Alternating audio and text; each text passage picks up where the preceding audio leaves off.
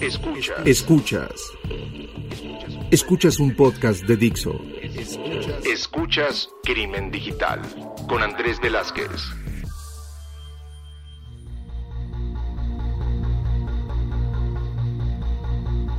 ¿Qué tal amigos? Bienvenidos a esto que es Crimen Digital, su podcast de ciberseguridad, delitos informáticos, todo lo que tiene que ver con el cibercrimen. Mi nombre es Andrés Velázquez, ya saben que me encuentran en redes como arroba cibercrimen y que pueden encontrar todas las redes sociales de este podcast como Crimen Digital, ya sea en la página en Facebook, eh, en la página de crimendigital.com o directamente en el Twitter.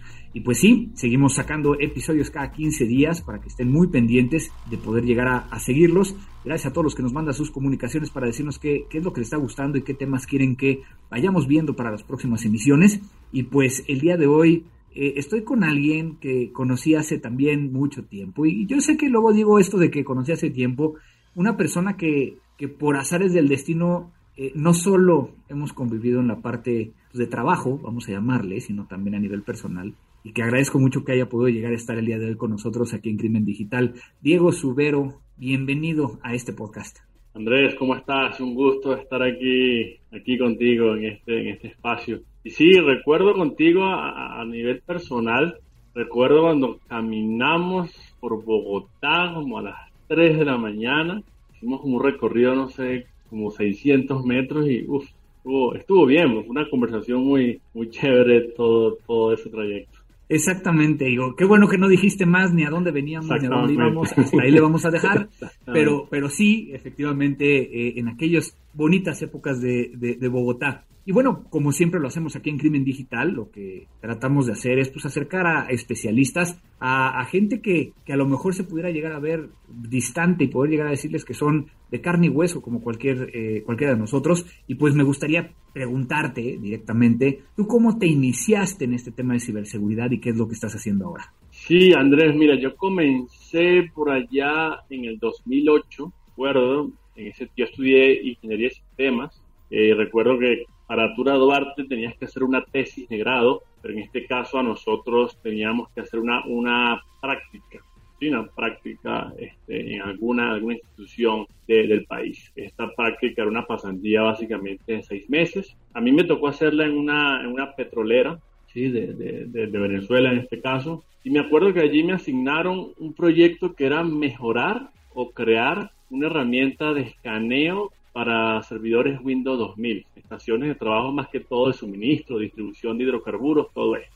Y me acuerdo que me dieron un checklist en un Excel, típico Excel, donde revisa permisos, los usuarios, no sé qué, todo, sí, este, los 40 controles que tenías que tener y tenías que automatizar eso. Me acuerdo que me dieron una herramienta, herramienta de código cerrado, este, estuve un mes intentando, me acuerdo, sufriendo con esa herramienta, dije, no, empecemos desde cero. Empecé a hacer una herramienta desde cero, me acuerdo, en C Sharp, ¿sí? Eh, C numeral, como muchos le llaman, básicamente porque uno en la universidad, en este caso a mí, eh, eh, se nos había enseñado C, C++, PHP, que creo que era lo más común por esas épocas de 2008. Creo que a todos nos, nos tocó eso, esos lenguajes. Bueno, Pascal también quizás fue el abecedario de, de, nosotros entrando en programación. Y bueno, Allí este, empecé, empecé a programar, me acuerdo, eh, desayunaba, almorzaba, cenaba viendo el registro de Windows, ¿sí? toda la instrumentación de la WMI, sacando los queries, todo. Y así se me fueron los seis meses y al final recuerdo, bueno, aprendí a programar multihilo, manejo de sockets, todo esto. Y al final, cuando, cuando llegó la prueba final, que era probar la herramienta en un entorno, digamos, en producción, sirvió. La herramienta sirvió muy bien y la herramienta le daba todo el checklist automatizado y eso fue como, como el boom. Y creo que desde allí a mí me empezó a apasionar mucho la ciberseguridad. Este, desde allí me llamaron para fundar el, equipo de respuesta nacional en, Venezuela, formé parte del, equipo fundador. Allí empecé como eh, analista de, gestión de incidentes, ¿sí? de básicamente era picar y picar logs, ¿sí? Eh, grepear, todo esto, todo, todo lo que es el día a día de, la gestión de incidentes. Luego en el mismo CECIR ya pasé a la coordinación de seguridad, que básicamente era como eh, el departamento de desarrollo de proyectos especiales, ¿sí? básicamente implementación de WAF, este, implementación de sistemas de gestión de seguridad, si nos vamos a lo menos técnico, eh, pentesting, todo esto, era como, como la ala más, más técnica del CECIR. Y de allí, este, ahí pasé alrededor de cinco años de mi vida, unos años bien vividos, aprendí mucho, creo que esta época del CECIR es adrenalina pura, aprendes todos los días, no es un trabajo rutinario. Y bueno, de allí pasé a la OEA, donde, donde me encuentro actualmente, donde llevo ya ocho años. O sea, eso fue en el año 2013 exactamente, pasé a la, a la OEA. Y allí, bueno, ya llevo ocho años trabajando como oficial de programa de ciberseguridad. Allí digamos que ya nos, nos, salimos un poco de lo técnico, pero vemos todo un poco más macro. Creo que podemos hacer mucho más a la región, proyectos de impacto, ayudamos muchos países, sobre todo hemos visto el crecimiento y hablando de temas de, equipos de respuesta, hemos visto un crecimiento gigantesco en la región desde, lo que era 2008 a lo que es hoy, vemos un boom de, equipos de respuesta y bueno, y básicamente en eso se centra mi trabajo hoy en día, ¿no? Un poco facilitar y apoyar el trabajo de los equipos de respuestas en la región. Es muy interesante porque, porque hemos tenido aquí a, personalidades como el buen Carlos Leonardo de República Dominicana, este, y, cuando hablamos de, los CECIR, CERTs, eh, y luego hablamos a lo mejor con, con eh, personas más del lado privado, donde tienen un equipo de respuesta a incidentes, no con, con el tinte de CERT, es decir, pues creo que, que nos ha ayudado mucho a ver diferentes perspectivas, pero creo que también el ver tantas perspectivas nos empieza a, no dejar una claridad ¿no? En, este tipo de conceptos, como es un, un CECIRT, un CERT.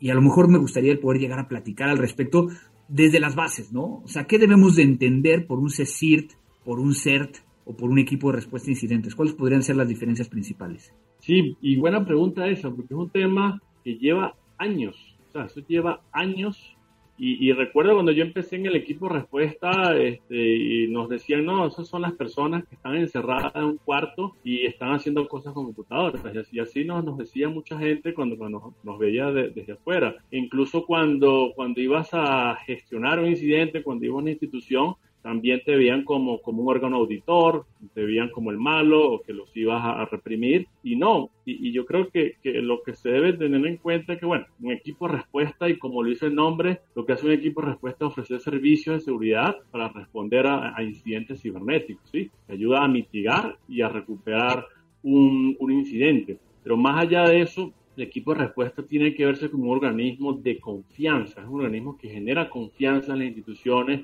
que genera intercambio y es como, como, ese, mm, como esa válvula que está allá afuera, en, digamos, en el ciberespacio, en cada institución, viendo, viendo qué es y cómo es la realidad eh, en, el país. Entonces, por eso yo te digo que el, término de equipos respuestas eh, siempre se le, se, le, da ese tinte técnico, ¿sí? Y, es así, los equipos respuestas nacen desde el mundo técnico, por allá, ya hace, muchos años, con el primer equipo respuesta, de Carnes y Melon. Y sí, se fue formando un equipo respuesta técnico, pero hoy en día vemos ataques a, la ciudadanía, al ciberespacio, a las personas, todo esto. Y, la función de un equipo respuesta hoy en día debe ser comunicar y generar esa confianza en la institución, ¿sí? más, más allá de que las instituciones piensen de que CICIR es ese organismo técnico que viene a ver qué hice yo malo o qué dejé yo mal, mal configurado. No, ese, ese equipo como que tú tienes ahí como, como ese botón de llamada que dice, mira, hey, no sé qué me está pasando, cómo me ayudas, y esa persona va a estar allí para ayudarte. Y así es como, como lo vemos.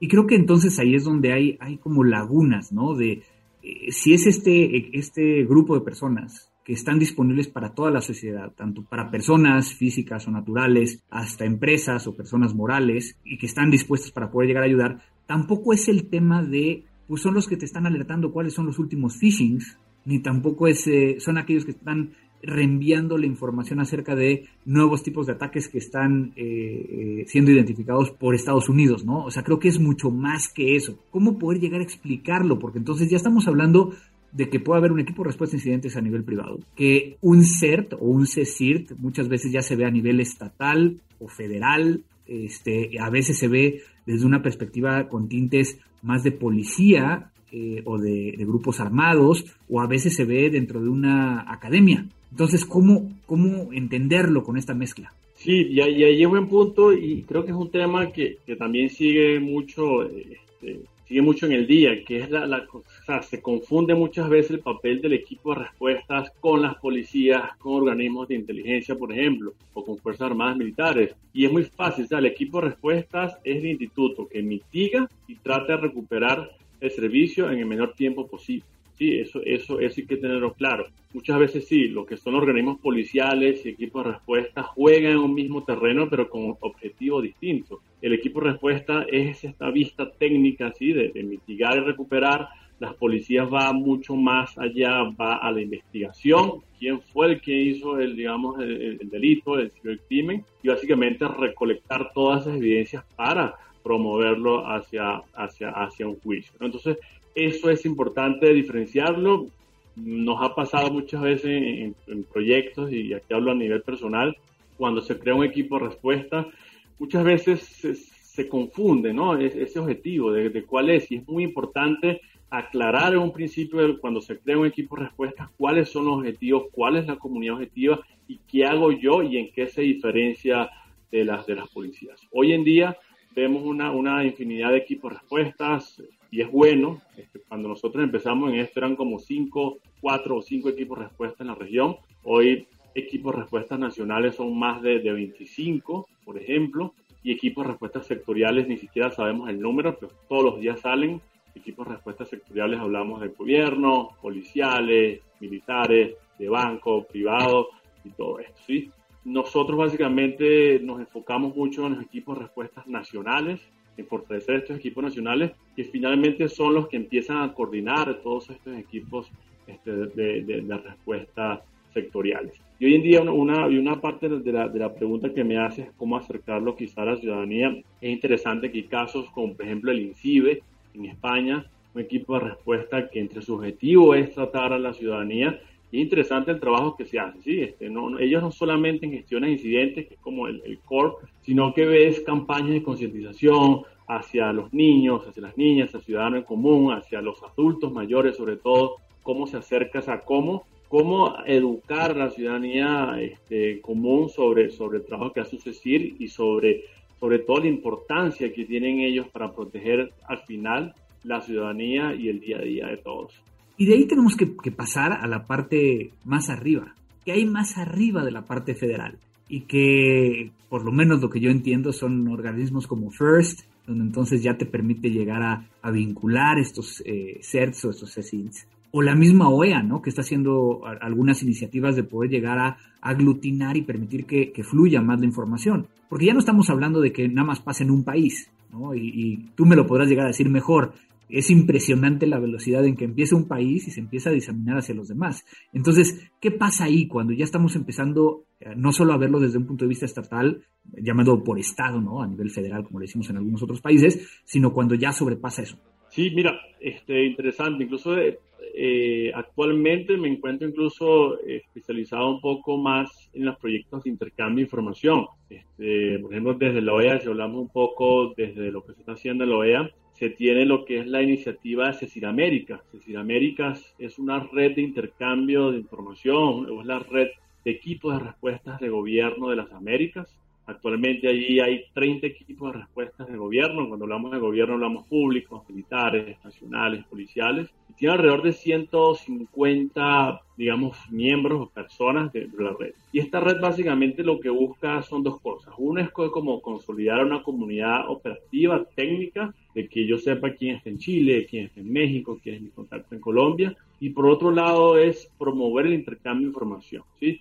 Y ese es como que el reto más complicado que, que, tenemos y creo que uno de los retos más complicados que tienen los equipos de respuesta, porque, bueno, y Andrés, tú ahí lo, lo sabrás, hemos estado en miles de foros, discusiones, paneles, donde se dice, bueno, tenemos que intercambiar información, tenemos que crear mecanismos, pero muchas veces se queda en papel.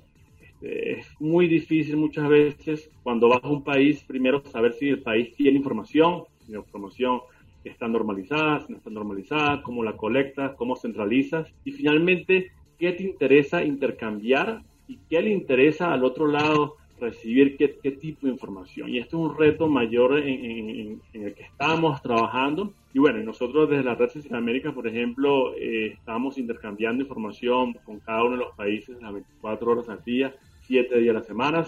Básicamente nosotros recibimos mucha información de, distintos proveedores de, seguridad, ¿sí? más que todo privado, y aquí es donde empezamos a hacer sinergia público, privado, militares, policiales. Nosotros recibimos esta información y se la pasamos a cada uno de los equipos de respuesta. Y esto es insumo directo que le sirve a los equipos de respuesta para, digamos, gestionar incidentes y también para el intercambio de información. Como lo decías tú, un incidente puede pasar en Argentina, pero se refleja en México. Sí, este, últimamente, por ejemplo, hemos visto campañas orientadas a, a las estafas con criptomonedas ahorita en enero, febrero, cuando hubo el boom, otra vez que subió el Bitcoin, vimos un boom también en correos de suplantación de identidad intentando, digamos, estafas con criptomonedas. Y esto es un patrón que se repite en casi que todos los países de la, de la región. Entonces, en este sentido es que nosotros debemos de fomentar el intercambio, o sea, trabajar en casos comunes, cómo desmantelar estas bandas.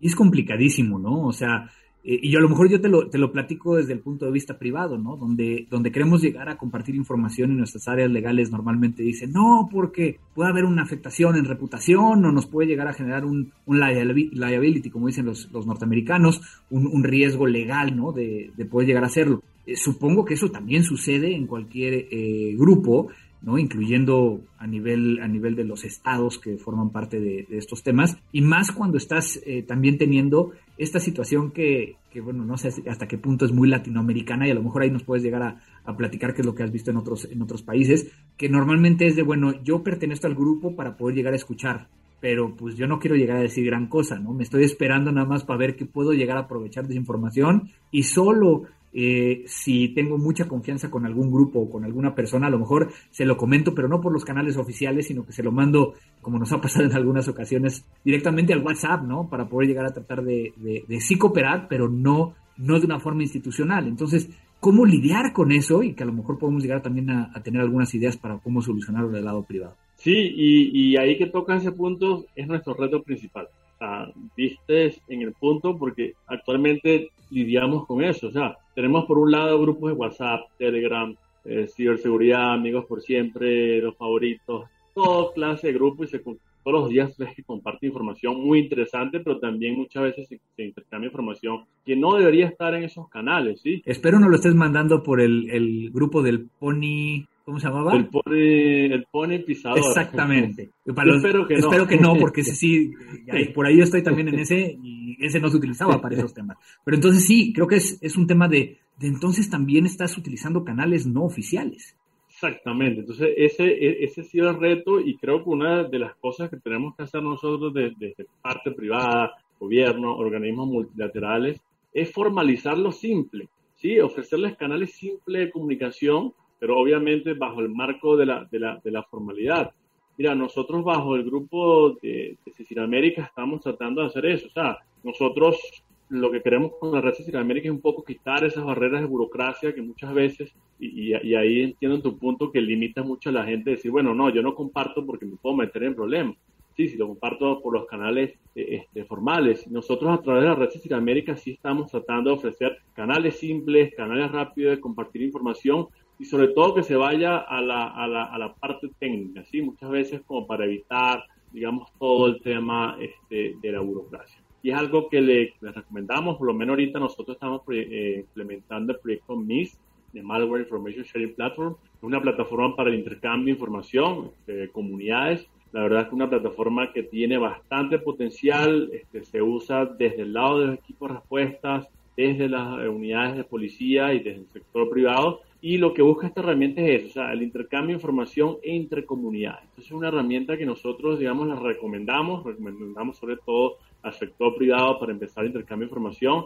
Es, una herramienta que te permite un poco resguardar esa confidencialidad en el caso que, que no se quiera conocer, mira, fue a esta, a esta institución o a este banco quien atacó, sino que te permite intercambiar directamente los indicadores de compromiso y es una herramienta que está agarrando bastante bastante empuje en la región, bueno, y a nivel internacional también. Y ahí a lo mejor me gustaría pasar a poder llegar a platicar un poquito de, de cómo se crean estos CECIRs, ¿no? Obviamente te tocó en Venezuela. ¿Te acuerdas cuál fue como el primer eh, CECIRT o CERT que hubo en América? Ah, qué buena pregunta.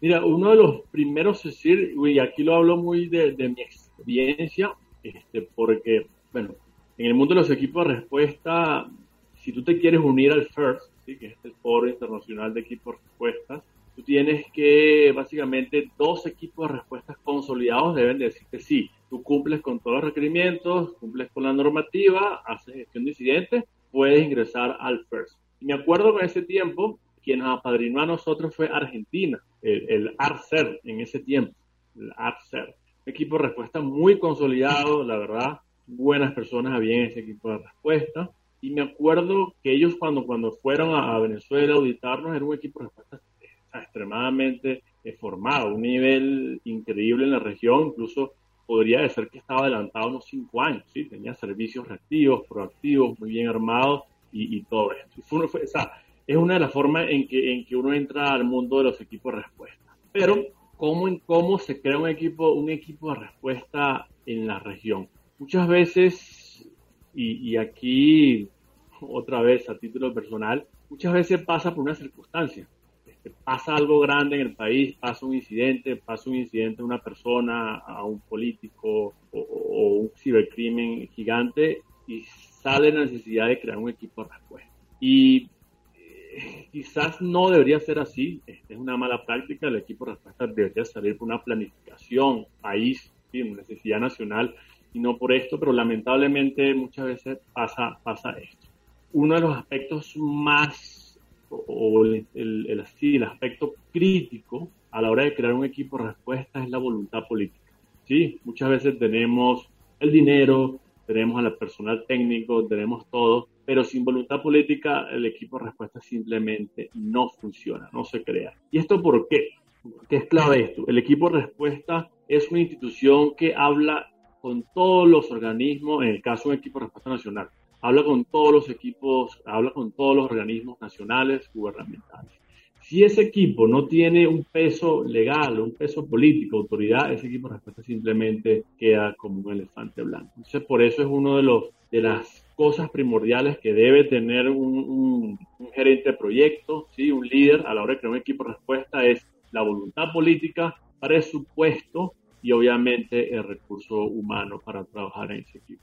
Y entonces supongo que debe haber un, como un modelo de madurez, ¿no? O sea, tampoco quieres llegar a crear un, un equipo de respuesta a incidentes que tenga todos los servicios. ¿Con, con qué servicios empezarías eh, eh, y después le generarías como un modelo de madurez para ir, ir adoptando nuevos? Sí, Incluso eh, recientemente estábamos hablando de, modelos de, niveles de madurez en equipo de respuesta. Ahorita incluso estamos, o varios países están adoptando el modelo de nivel de madurez de Sintri, ¿sí? un modelo este, lo que hace es medir básicamente cuatro aspectos de tu equipo de respuesta, organización, recursos humanos, procesos y herramientas y más o menos le dice, digamos, al líder, al coordinador de ese equipo de respuesta, incluso al gobierno, hacia dónde tenemos que llevar ese equipo de respuesta, dónde tenemos que fortalecer, si en, recursos humanos, en procesos, en herramientas y todo esto. Entonces, es una, es una buena guía que, se está adoptando hoy en día, entonces es una manera de, de saber cómo orientar tu equipo de respuesta. Ahora bien, ¿con qué servicio empezar? Básicamente, como les digo, tienes que empezar gestionando incidentes, es el core de, de los equipos de respuesta y es una buena pregunta porque muchas veces cuando se está creando el equipo, la gente quiere, quiere caminar, ¿no? Antes de gatear. Y, nos pasa mucho, bueno, yo quiero desplegar una red de, de, alertas tempranas, de alertas tempranas, de, desplegar de honeypot y todo esto. No. tu primer paso es gestionar incidentes, ¿sí? Gestionar los incidentes bien porque cuando tú gestionas bien un incidente, cuando tú resuelves una, un, incidente, una institución, te ganas la confianza de esa institución. Y los primeros pasos que tiene que hacer un equipo de respuesta es generar esa confianza. Entonces, por eso es que yo siempre digo que, que, los primeros servicios que debe ofrecer el equipo de respuesta es uno, este, este, la gestión de, de, incidentes, dos, empezar a armar esa red de contactos, esa red nacional de contactos en, en su comunidad, y tres, empezar a generar confianza en esa, en esa red. Para mí eso es lo primordial y lo primero que debería hacer el primer año un equipo de respuestas, antes de avanzar con, con los servicios, digamos, más avanzados o proactivos.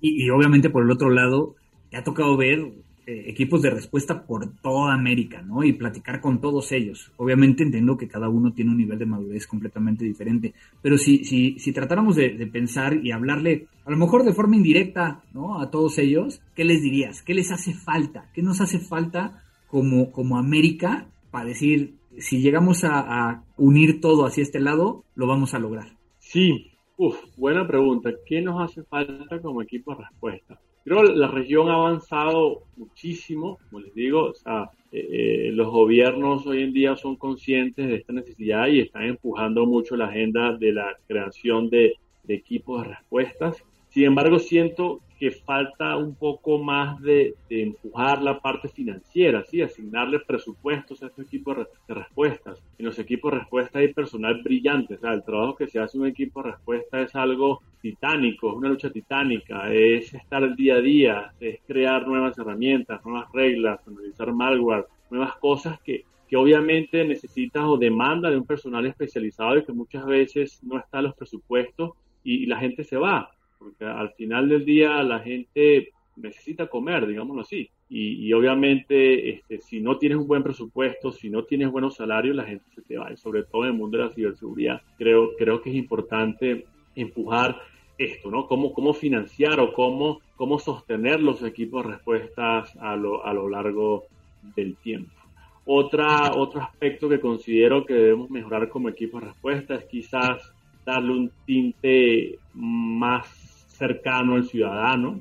¿sí? Como decía al principio, muchas veces nos encasillamos en el mundo técnico, hablamos entre nosotros, hablamos que es un malware, que es un phishing, de paso este indicador de compromiso, pero el incidente hoy en día y ahora hoy, hoy más que estamos con esto de la pandemia, que nos vamos al trabajo remoto, yo puedo estar en mi, en mi, en mi red y puedo tener a mi abuelo, a mi tío conectado a mi red o en mi casa y simplemente si él le da clic a un, a un enlace malicioso me puede estar afectando a mí, puede estar afectando a la institución a la cual trabajo. Por lo cual hoy en día yo siento que debemos ir un poco más o acercarnos un poco más o acompañar un poco más al ciudadano. Creo que es bien interesante, ¿no? Porque estamos hablando de, de la importancia que tiene un CERT dentro de, de un país, eh, dentro de la región. Pero también, digo, muchos de los que nos están escuchando muy probablemente son eh, o entusiastas o se dedican a temas de ciberseguridad y que desde su trinchera están haciendo cosas. ¿Tú cómo ves que todos los que nos están escuchando podrán llegar a participar más activamente con su CERT? O sea, ¿cómo aprovechar esa relación? Porque luego nos da miedo el acercarnos al CERT. Ya sea por desconocimiento, ya sea porque, oye, pero, pero pues, ¿qué puedo llegar a aportarle al CERT? ¿No? Este, eh, estando yo del otro lado. O sea, ¿Qué tendría que ser esta posición entre la iniciativa privada y los, y los CERTs? Y hablando por iniciativa privada, empresas de seguridad, o en este caso ciberseguridad, o especialistas en ciberseguridad. Fíjate que el modelo de que, que se está impulsando desde la OEA, este, se está buscando eso, ¿no? Cómo, cómo generar ese, ese tejido de, de, de colaboración privado, público, academia sobre todo. Y es interesante, allí nosotros, digamos que nos enfocamos mucho con, con, el privado, con la academia. Por ejemplo, trabajamos con la Universidad de La Plata. La Universidad de La Plata tiene un equipo de respuesta académicos y es una realidad. O sea, los equipos de respuestas nacionales muchas veces se lo consume el día a día, la operatividad. Un equipo de respuesta académico es muchas veces mucho más de investigación, puede generar herramientas, generar soluciones. Por ejemplo, una empresa privada, o si hablamos de la academia, puede apoyar mucho el equipo de respuesta creando nuevas herramientas, soluciones. Por ejemplo, este equipo Respuesta de La Plata creó una herramienta de gestión de tickets, ¿sí? open source, que está disponible. O sea, simplemente te conecta o vas a su GitHub y puedes descargar el código y puedes desplegar tu, sistema de gestión de tickets.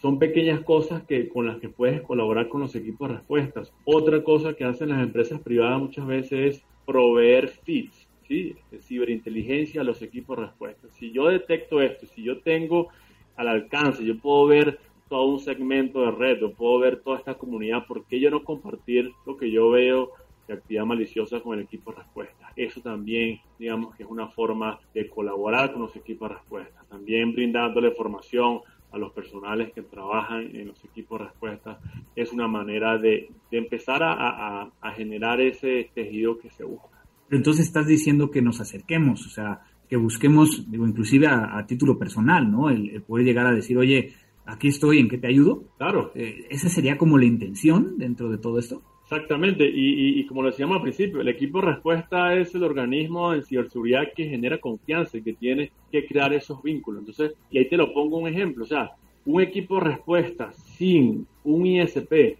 sin un proveedor de servicios, sea privado o público, no, no, no es un equipo de respuesta. ¿sí? Tiene que estar aliado con el sector privado. Si el, el ISP no te bloquea las direcciones IP, no te detecta este, las anomalías en los sitios web y al contrario, sí, simplemente el equipo de respuesta no funciona. Un equipo de respuesta funciona en base a, sociedades y a, estas alianzas. Súper, digo, creo que, creo que esto también nos deja tarea, ¿no? El poder llegar a acercarnos y tratar de, de verlo. Digo, qué, qué padre, qué chévere, como dirías tú, el, el, ver eh, todo lo que se está haciendo a nivel América y que a final de cuentas como región aportamos mucho, ¿no? Y, y, quizá mi última pregunta al respecto sería, digo, te toca también platicar con CERTS o te ha tocado platicar con CERTS de otros, de otros eh, lados, el representar eh, por medio de la OEA en otros eventos. ¿Cómo estamos como región en este tema de, CERTS? ¿Cómo lo calificarías? Digo, no puedo llegar a, decir, oye, estamos mejor o peor, pero ¿qué fortalezas eh, alcanzas a ver y qué debilidades alcanzas a ver comparados con, con lo que está pasando en Asia, en Europa y en otros continentes? Sí, la verdad que nosotros como región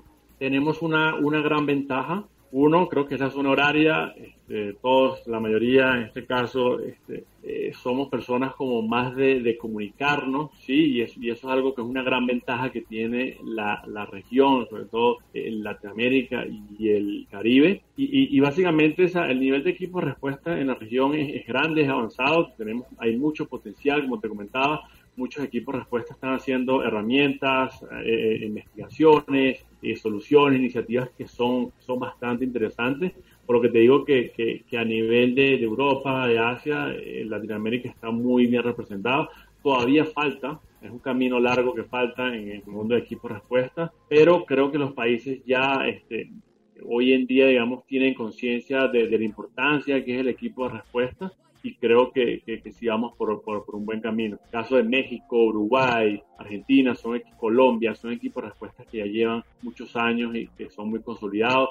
También el caso de Chile, un equipo de respuesta que en los últimos años ha demostrado un crecimiento pero gigantesco y, y la verdad que, que, hay muy buenas personas ah, y creo que si hablamos de CECIR, creo que, que, lo importante es resaltar el recurso humano que está detrás de estos equipos de respuesta. Y hoy en día sí puedo decir con seguridad de que, de que estamos en buenas manos y que las personas que están detrás de los equipos de respuesta son personas capaces y que tienen las mejores intenciones. Pues siempre es un gusto platicar contigo porque a final de cuentas como que complementamos mucho de lo que de lo que eh, se necesita poder llegar a conocer allá afuera. Este siempre siempre muy chévere platicar contigo. No sé si quieras llegar a, a, comentar algo más como para ir cerrando, algo que quieras llegar a que los demás, los que nos están escuchando, podamos llegar a entender de mejor manera. Sí, no, básicamente eh, eh, cerrar eh, el tema con que los equipos de respuesta son estos organismos que ustedes pueden acudir, tengan confianza en ellos, son personas con un nivel técnico especializado, pero, pero impresionante. Y eso, o sea, sigamos este, confiando, sigamos apoyando a los equipos de respuesta porque hacen un trabajo que muchas veces no se ve ¿sí? pero que está, que cuando pasa algo, allí están y todos confiamos en estos, equipos respuestas. Y, y, esto, o sea, este, eh, muchas veces nosotros, el, el ingeniero, este, el constructor arma un edificio, el puente, lo ves, muchas veces lo que están detrás del equipo de respuesta no se ve lo que se hace ¿sí? en el día a día. Ellos generan alertas, eh, hacen ciberinteligencia, monitoreo, son cosas que quizá la ciudadanía al final del día no se ve, pero que sepan que son esos equipos de respuesta los que evitan que caigas en un phishing, que en tu institución caiga un ransomware, que quizás seas víctima de un malware o quizás seas víctima de un ataque de, de email compromise attack. Todo esto entonces es importante, digamos, seguir apoyando el trabajo que se hace en cada uno de los equipos de respuesta en la región. Pues Diego, muchísimas gracias por estar con nosotros en Crimen Digital. Si alguien quisiera llegar a, contactarte, a seguirte en las redes, ¿cómo te puede llegar a encontrar? Sí, mi cuenta Twitter es fácil, arroba cracksub. ¿Por qué cracksub? Mi, mi nombre es Diego Subero Diego Subero, y entonces tomé eh, las primeras tres letras de mi, de mi, apellido, Subero, Sub y Crack.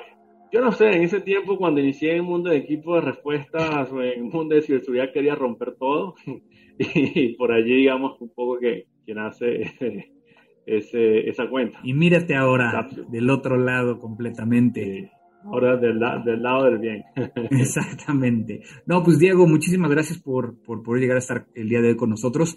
Eh, de nuevo, te lo agradezco y pues siempre es muy, muy padre platicar contigo. Ojalá ya nos podamos ver en persona y seguir estas pláticas como esa noche precisamente o esa madrugada en Bogotá. Claro que sí, me, toca ir a México, quiero ir a México. Por allá espero que nos veamos. acá te esperamos, acá te esperaremos. Y si no, pues nos veremos en donde hay los eventos de la OEA, donde siempre tengo el agrado de, de que me inviten. Pues muchísimas gracias, Diego. Esto fue la plática que tuvimos el día de hoy, la entrevista, no entrevista, es charla entre amigos para que podamos llegar a entender más acerca de estos temas. No me queda más que agradecer a Dixo por eh, ayudarnos a editar eh, y producir, particularmente a Vero, que nos ayuda a que queden tan bonitos estos podcasts. Y pues síganos en nuestras redes sociales, Crimen Digital, ya lo saben, en la página, en la página de Facebook o en nuestro Twitter. Díganos qué quieren llegar a escuchar en los próximos episodios. Nos vemos en 15 días. Esto fue Crimen Digital. Crimen Digital.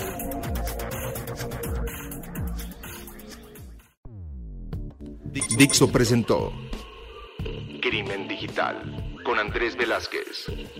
La producción de este podcast corrió a cargo de Verónica Hernández. Coordinación de producción, Verónica Hernández. Dirección General, Dani Sadia.